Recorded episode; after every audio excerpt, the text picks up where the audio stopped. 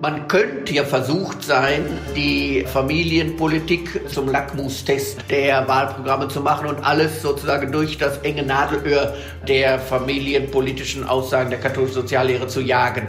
Was dann durchkommt, ist per se gut und was hängen bleibt, ist per se schlecht. So einfach wollten wir es uns nicht machen und glaube, ist es auch nicht mehr möglich. Mit Herz und Haltung dein Akademie-Podcast. Die Bundestagswahl 2021 und die christlichen Werte. Eine neue Studie verrät, wie viel Christliches in den Programmen der Parteien steckt. Der neue Wahlprogrammcheck zum christlichen Menschenbild. Wir stellen ihn euch heute vor. Am 26. September ist Bundestagswahl und die wird spannend wie lange nicht. Steht doch nach 16 Jahren das Ende der Ära Merkel an. Mit Annalena Baerbock von den Grünen, Olaf Scholz von der SPD und Armin Laschet von der Union konkurrieren gleich drei Personen um den ersten Platz und das Kanzleramt. Wir wollen heute allerdings nicht auf die Personen schauen, sondern mal die Programme der Parteien unter die Lupe nehmen. Dazu hallo und herzlich willkommen. Auch wenn die Kirchen keine politischen Parteien sind, positionieren sich Christinnen und Christen ja zu Themen wie der Bewahrung der Schöpfung, Frieden oder sozialer Gerechtigkeit auch aus ihrem Glauben heraus. In der katholischen Kirche gibt es außerdem die Tradition der Sozialenzyklen und der katholischen Soziallehre.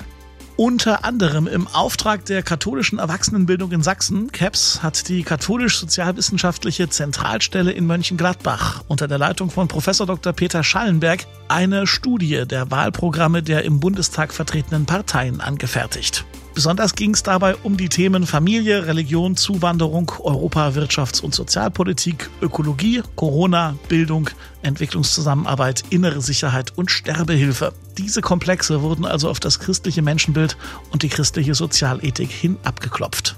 Wo decken sich die Ziele und Anliegen mit christlichen Grundpositionen und was gilt es vielleicht zu hinterfragen? Darüber hat meine Kollegin Karin Wollschläger von der Katholischen Nachrichtenagentur mit Professor Schallenberg gesprochen. Peter Schallenberg ist Direktor der Katholisch-Sozialwissenschaftlichen Zentralstelle Mönchengladbach und Inhaber des Lehrstuhls für Moraltheologie und Ethik an der Theologischen Fakultät Paderborn. Und hier und jetzt ist er unser Gast bei Mit Herz und Haltung.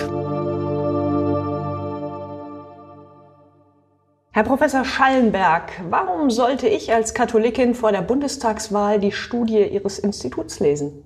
Yeah. Ja, sie kann man lesen, wenn man sich vergewissern will, inwieweit Sozialprinzipien der christlichen Soziallehre, der evangelischen Sozialethik, der katholischen Soziallehre eine Rolle spielen, äh, um, um Wahlprogramme beurteilen zu können. Wenn ich natürlich äh, meinen gesunden Menschverstand, das Gewissen äh, einsetze, dann komme ich, äh, glaube auch schon zu äh, relativ guten Schlussfolgerungen.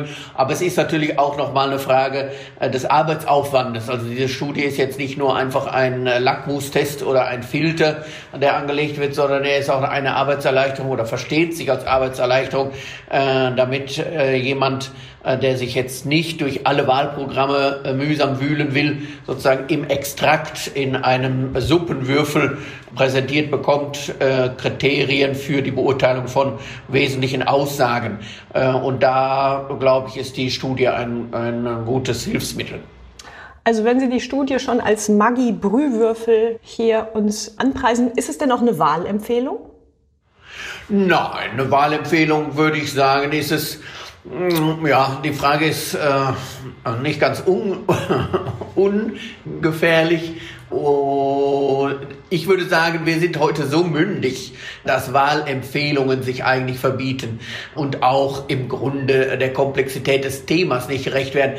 In einigen Punkten, also äh, beispielsweise bei einigen Punkten, um das mal direkt am Anfang deutlich zu sagen, bei einigen Punkten der AfD würde man aus Sicht der katholischen Soziallehre, der evangelischen Sozialethik sicher sagen, hier wird einem mündigen Christen empfohlen, so eindringlich nachzudenken, dass er zu der Entscheidung kommt, diese äh, Partei ist nicht wählbar aus Sicht der äh, Sozialethik. Ob er dann dieser, dieser Empfehlung folgt, ist ja eine zweite Frage. Aber eine Wahlempfehlung im eigentlichen Sinne, äh, das ist, glaube ich, eine, eine, ein Thema der 60er Jahre, was wir überwunden haben.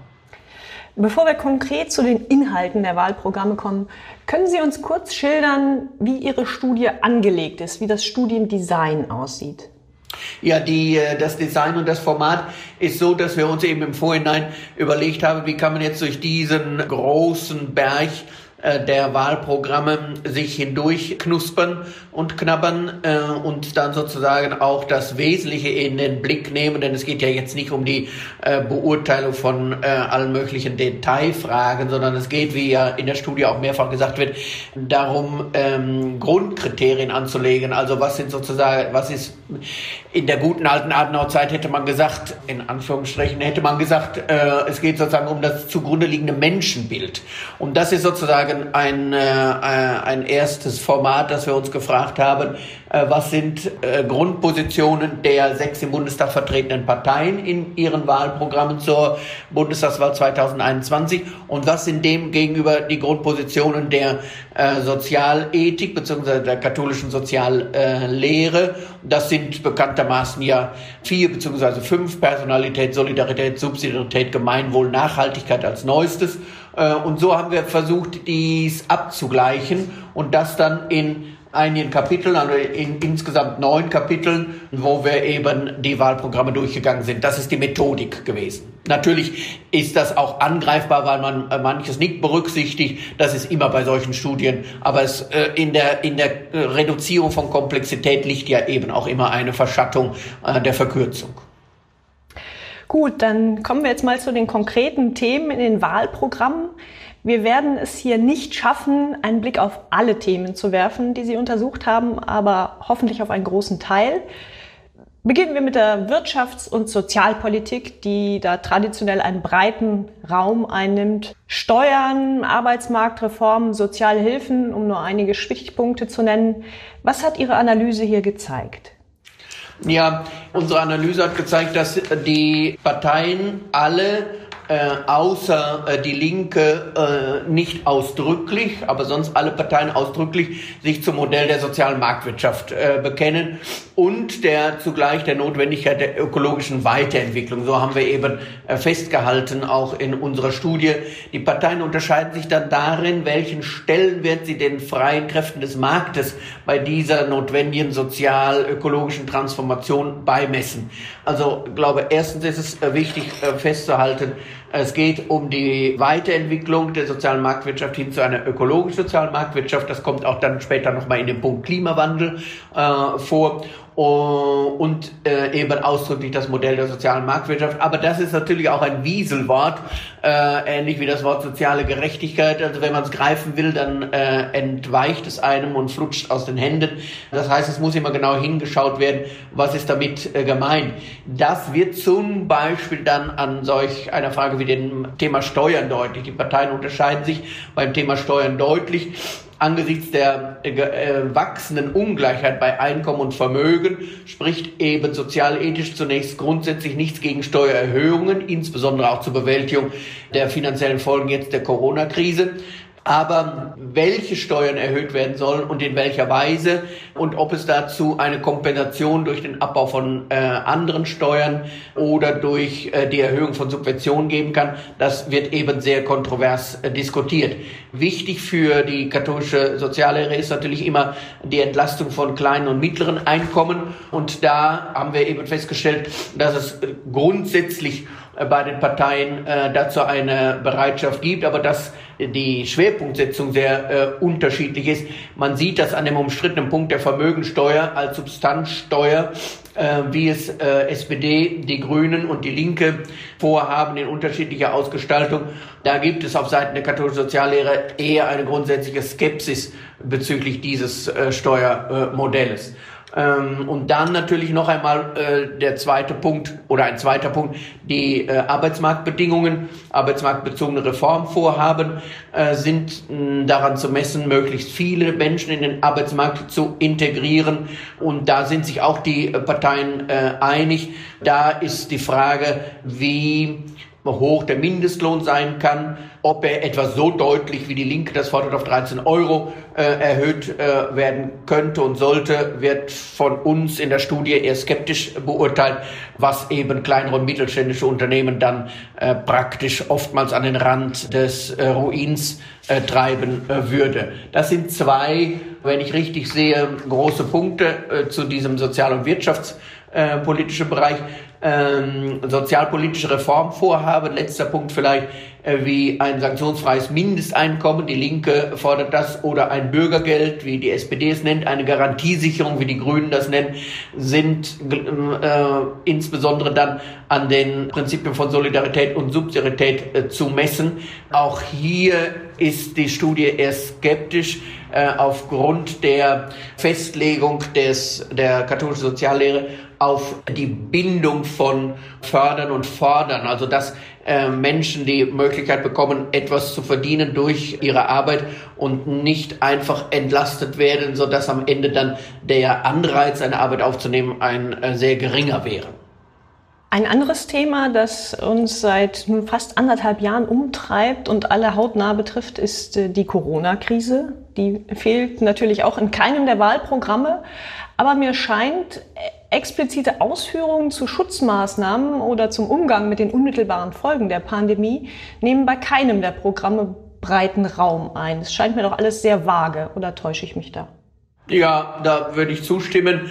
Man sieht natürlich äh, wiederum bei der AfD, noch die größten äh, Unterschiede äh, im äh, Blick auf die sonstige durchschnittliche allgemeine Beurteilung und Bewertung der Corona-Krise, wie man überhaupt an dieser Stelle vielleicht kurz einspeisen kann, dass natürlich die Studie und auch wir eben im Hintergrund der Studie nicht umhin kommen, schon deutlich festzustellen, dass diese sechs Parteien sehr häufig äh, äh fallen in zwei Blöcke, nämlich die in einen, einen Fünf-Parteien-Spektrum mit unterschiedlichen äh, Festlegungen im Detail und dann die AfD äh, nochmal davon äh, stark unterschieden.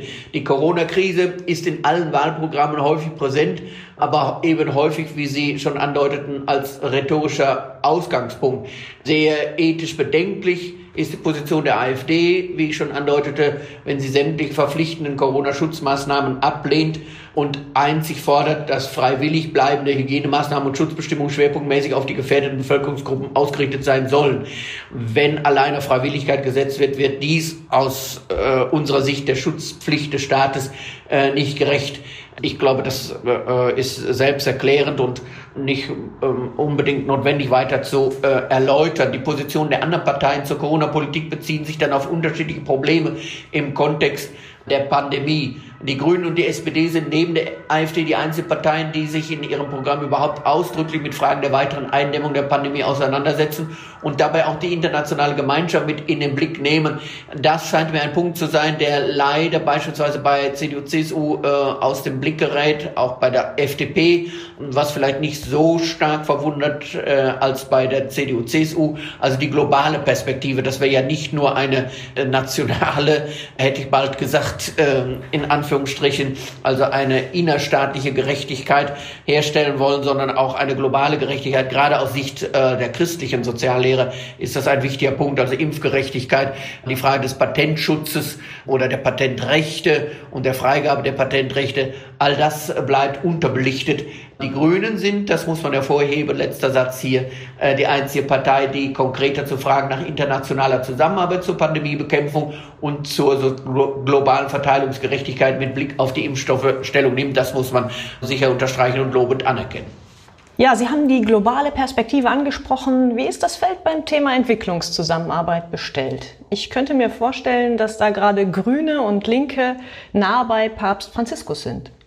Ja, äh, das könnte ich mir auch vorstellen.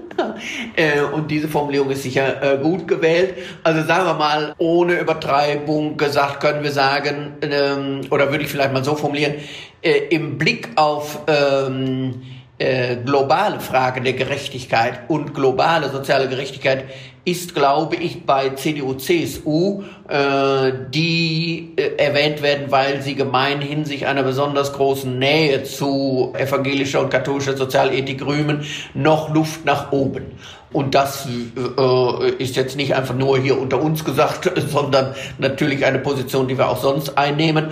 Es ist ganz klar, dass natürlich große Übereinstimmungen und Schnittmengen in Bezug auf das christliche Menschenbild, also mit anderen Worten auf Personalität, Solidarität und Subsidiarität mit den äh, sogenannten C-Parteien gibt. Die gibt es aber, abgesehen von Detailfragen, auch zur SPD, das muss man deutlich so sagen.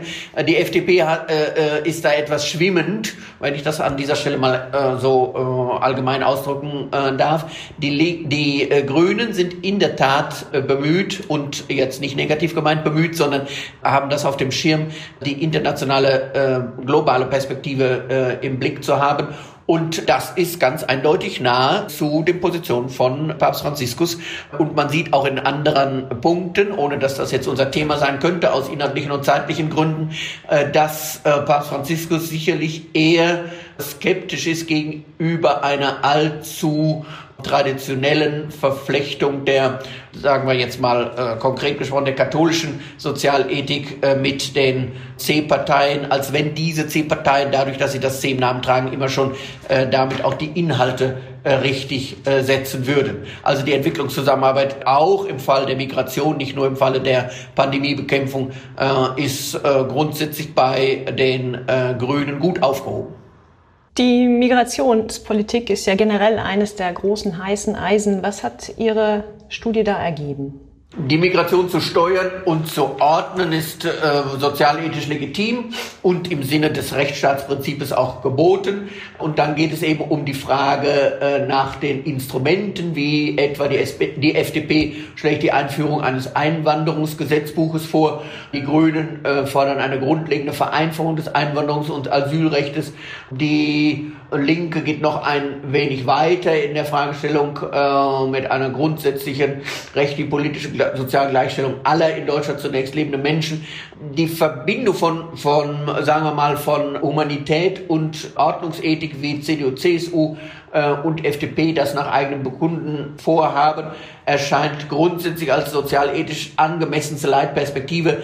Und das ist natürlich häufig schwierig miteinander in Verbindung zu bringen. Wir kennen alle die Diskussionen und die brauchen wir an dieser Stelle sicher nicht nochmal äh, aufrufen und wiederholen, äh, können es einfach in Erinnerung rufen, äh, dass es natürlich nicht damit getan ist, äh, Flüchtlinge abzuwehren, äh, sondern dass es äh, darum gehen müsste, vor Ort Strukturen zu schaffen, äh, dass es überhaupt nicht zu Flüchtlingsströmen kommt. Das ist nun ein wohlfeiler Ratschlag und leichter gesagt als getan, wenn wir daran denken, dass wir gerade aus Afghanistan im großen Stil abziehen und das Land sich selbst überlassen, wird das wahrscheinlich den Migrationsstrom aus äh, Afghanistan nicht besonders reduzieren, um das mal etwas äh, ähm, sarkastisch auszudrücken. Ob beispielsweise allerdings, wenn schon in Afghanistan alles Pulver verschossen ist, das auch gelte für den Maghreb, ob äh, dort nicht äh, Möglichkeiten größerer Förderung der innerstaatlichen äh, Funktionalität bestünden, das wage ich dann doch zu bezweifeln bzw. anzufragen. Äh, die Frage ist auch, was sind sichere Länder, also welche Länder sind für eine Abschiebung nach erfolgter Prüfung äh, geeignet. Auch da ist beispielsweise der Maghreb, Algerien, Tunesien in äh, der Diskussion insbesondere zwischen Grünen und CDU, CSU ein ganz eindeutiger Schwerpunkt liegt darauf, dass ein geordneter Familiennachzug aus christlich-humanitären Gründen unbedingt erforderlich ist. Und das entspricht auch unseres Erachtens, so haben wir es in der Studie festgehalten, dem Schutzauftrag des Grundgesetzes und ist äh, auch gegenüber äh, unangemessenen Positionierungen der AfD deutlich klarzustellen. Wir haben hier in Deutschland gerade eine Flutkatastrophe ungeahnten Ausmaßes erlebt. Und es ist klar, das ist eine sehr konkrete Auswirkung des Klimawandels. Nun sind die Wahlprogramme vor dem Hochwasser entstanden. Klimaschutz kommt aber dennoch deutlich stärker vor als in früheren Zeiten in Wahlprogrammen. Welche klimapolitischen Aussagen stechen besonders hervor? Ja, äh, das ist eine gute Steilvorlage für den Satz, dass die klimapolitische Position der AfD durch ihr fundamental anderes Narrativ, wie wir das etwas diplomatisch in der Studie formuliert haben, herausstechen. Also unter dem Titel dem Klimawandel positiv begegnen, stellt die Partei, die AfD, eben die menschliche Mitverursachung der Erderwärmung grundsätzlich in Frage und damit lehnt sie jegliche Klimapolitik, insbesondere die Dekarbonisierung der Wirtschaft und entsprechende internationale Vorhaben wie etwa das Klimaabkommen von Paris und den europäischen Green Deal kategorisch ab. Äh, das heißt, die AfD setzt, setzt allein auf die Anpassung an die sich ändernden klimatischen Bedingungen, was wir noch einmal äh, freundlich gesagt für stark unterkomplex natürlich halten.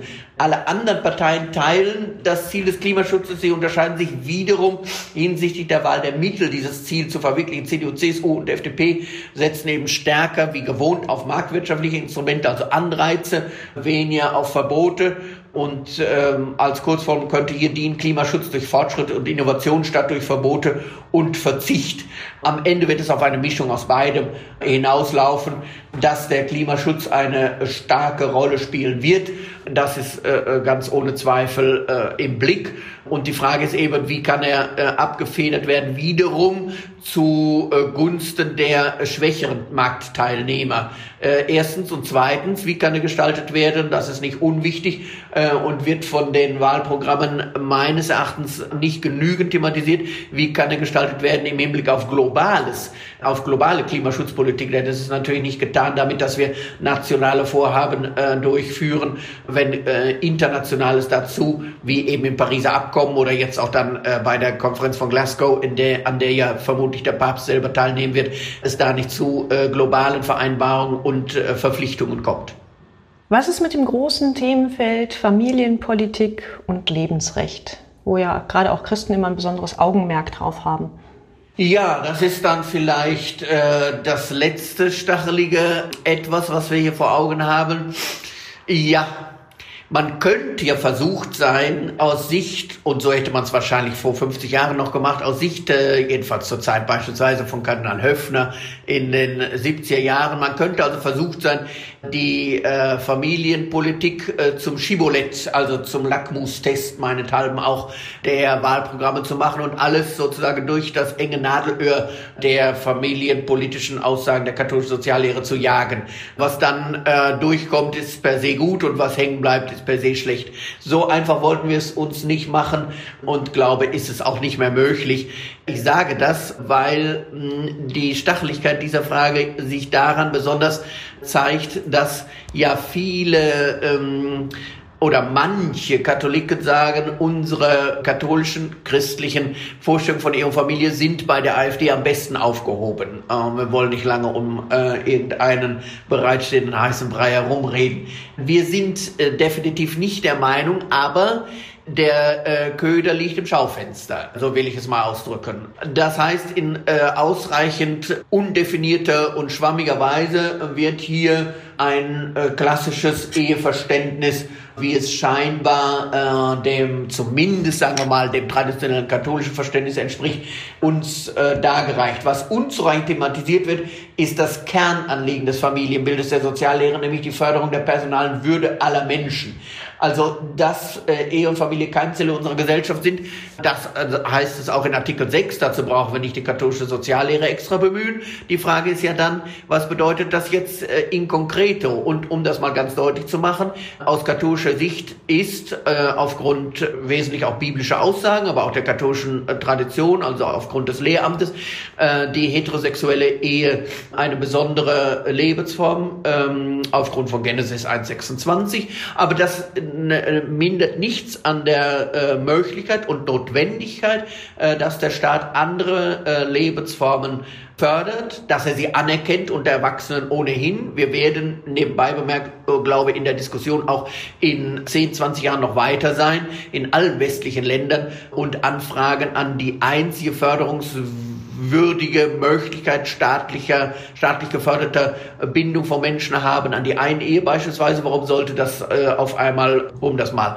etwas äh, zugespitzt zu formulieren, warum sollte sich das nicht auch weiterentwickeln? Warum sollte es nicht Familienformen, die wir jetzt noch gar nicht im Blick haben, geben, die gefördert werden? Also ich würde kurzum gesagt hier stark unterscheiden zwischen einem explizit katholischen, wenn man so will, sakramententheologischen äh, Bild von Ehe und Familie, was in keinster Weise äh, verpflichtend ge gemacht werden kann für äh, einen säkularen Staat insgesamt, so dass ich in dieser Frage etwas zu Gelassenheit aufrufen würde und deswegen auch zur Gelassenheit gegenüber scheinbaren Ködern, die im Schaufenster von Parteien liegen, die sich auf ein klassisches Eheverständnis berufen, aber bei näherem Hinsehen im Grunde äh, keine Ahnung haben, wie es zu diesem Eheverständnis kommt und dass im Hintergrund immer Personalität steht. Ich könnte jetzt noch vieles sagen, tue ich nicht, äh, äh keine äh, Panik, aber ich könnte vieles sagen dazu, dass ja die katholische Kirche äh, das Thema Ehe und Familie recht spät entdeckt hat, das Thema Ehe im Hochmittelalter, äh, im Zweiten Laterankonzil und das Thema Familie im 19. Jahrhundert. Also so zu den Essentials äh, der, äh, des Christentums gehört jetzt die Familie nicht und die Ehe auch erst in späterer äh, Entwicklung. Es gehört dazu die Person, die mit anderen Personen zusammenlebt und Ebenbild Gottes ist. Punkt. Das ist auch ein sehr spannendes Thema, was Sie da ansprechen. Leider ist das hier gerade nicht der Raum, wo wir darüber sprechen können, aber vielleicht ja. an anderer Stelle mal. Ein weiterer Zankapfel ist ja immer die Bildungspolitik. Auch zentrales Element in den Wahlprogrammen. Wie sieht es da im Einzelnen bei den Parteien aus? Ja, äh, Bildung nimmt natürlich äh, mit den verschiedenen Phasen der frühen Bildung, der Schulbildung und des Studiums und der Berufsbildung, äh, Weiterbildung einen breiten Raum ein. Das ist ganz normal und ist auch ein beliebtes Feld äh, der Wahlprogramme unterschiedliche bildungspolitische Mittel und Wege stehen offen äh, und werden genannt. Äh, grundsätzlich geht es um breite Teilhabe äh, an Bildung, also Inklusion statt Exklusion. Da gibt es natürlich unterschiedliche äh, Fragen dann im Detail. Also soll das dreigliedrige Schulsystem beibehalten werden oder durch eine äh, allgemeine Gemeinschaftsschule, wie die Linke sie fordert, ersetzt werden? Mir scheint das zum Teil sind das auch, äh, ähm, also jetzt etwas sehr salopp ausgedrückt, Schlachten von gestern, die geschlagen werden. Also weder ist das dreigliedrige Schulsystem von Jesus von Nazareth propagiert worden, noch ist die Gemeinschaftsschule, äh, wie die französische Revolution sie äh, vorgeschlagen hat, äh, auf der Höhe äh, der Postmoderne befindlich. Mir scheint, äh, dass es da durch unser föderales System ja auch unterschiedliche Formen inzwischen gibt in unterschiedlichen Bundesländern äh, und dass es große Unterschiede gibt zwischen Bremen und Berlin auf der einen Seite und Bayern beispielsweise, Südostbayern auf der anderen Seite und dass wir eigentlich mit diesem Wettbewerb ganz gut fahren und gefahren sind, Auffällig ist, das kann man vielleicht noch sagen, wiederum, dass das Kapitel des AfD-Wahlprogrammes zu Bildungsfragen mit einem durchweg sehr kritischen Blick auf Schüler mit Migrationshintergrund operiert. Äh, hier wird natürlich sozusagen eine falsche Schlacht geschlagen, also noch einmal ein migrationspolitisches Thema äh, in die Diskussion um Bildung und Inklusion eingeschmuggelt. Natürlich äh, äh ist äh, ein, ein inklusionsorientiertes Bildungssystem aufwendiger als ein nicht inklusionsorientiertes und auch finanziell finanziell aufwendiger. Andere Länder machen uns das vor, ganz äh, schlicht und einfach. Und das ist die Herausforderung der Zeit. Und es gibt meines Erachtens überhaupt keinen Grund, darüber zu diskutieren. Eine interessante Frage ist letzter Satz äh, dann noch, wann soll überhaupt eine staatlich obligatorische Bildung beginnen? Denn von der Einführung der allgemeinen Schulpflicht in Preußen und Bayern Ende des äh, 18., Anfang des 19. Jahrhunderts bis hin zur äh, obligatorischen Pflicht zu Kindertagesstätten ist es ja ein weiter Weg. Der Weg zum Glück ist weit. Und das heißt, wie weit sollen die Elternrechte im Grunde, da steht ja die Frage dahinter, so beschnitten werden, äh, dass der Staat möglichst früh äh, obligatorisch macht, dass die Kinder in eine inklusionsbereite soziale Affinität gelangen, um das etwas verquast auszudrücken. Also mit anderen Worten, äh, wie kann man Ghettoisierung vermeiden? Ob die Ghettoisierung auf der Almwiese bei Heidi stattfindet oder in Duisburg-Marxloh stattfindet, ist am Ende ja eine Detailfrage. Es geht hier ja nicht um die Beurteilung von äh, Rassen oder äh, Zuwanderungsgruppen, sondern es geht darum, wie können Menschen ihre Persönlichkeit am besten entfalten. Und das geschieht sicher nicht alleine dadurch, dass sie möglichst behütet auf der Almwiese aufwachsen, sondern dass sie frühzeitig in Kontakt Kommen, geförderten Kontakt, von den Eltern gewünschten Kontakt zu anderen äh, Menschen. Was die Wahlprogramme zur Rolle der Kirchen und Religionsgemeinschaften sagen und wie das einzuordnen ist, das, liebe Zuhörerinnen und Zuhörer, lesen Sie bitte selbst in der Studie nach, wenn Sie Lust drauf haben und es Ihnen wichtig ist für Ihre Wahlentscheidung. Herr Professor Schallenberg, ich danke Ihnen ganz herzlich für das informative und auch durchaus heitere Gespräch und wünsche der Studie eine breite Rezeption. Vielen Dank, Frau Wollschläger. Danke für Ihre Mühe.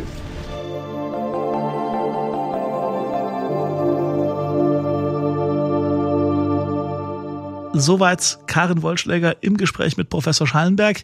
Mehr zu der neuen Studie, von der gerade die Rede war und die dieser Tage erscheint, findet ihr in den Show Notes sowie dann unter anderem auch auf der Website des Bistums Dresden-Meißen, bistumdresden-meißen.de. Und für alle, die nach dieser Folge jetzt Lust bekommen haben, mehr über christliche Sozialethik an sich zu erfahren, die katholisch-sozialwissenschaftliche Zentralstelle Mönchengladbach veröffentlicht regelmäßig Essays in der sogenannten grünen Reihe und ist seit kurzem auch mit einem eigenen Podcast unterwegs. Die Links zu beiden Angeboten findet ihr ebenfalls in den Shownotes zur heutigen Ausgabe.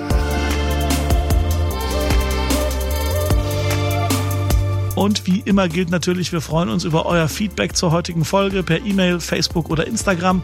Außerdem abonniert uns gerne in eurem Podcatcher, dann verpasst ihr keine weitere Folge mehr. Ich bin Daniel Heinze. Vielen Dank fürs Zuhören und bis zum nächsten Mal. Mit Herz und Haltung. Dein Akademie-Podcast.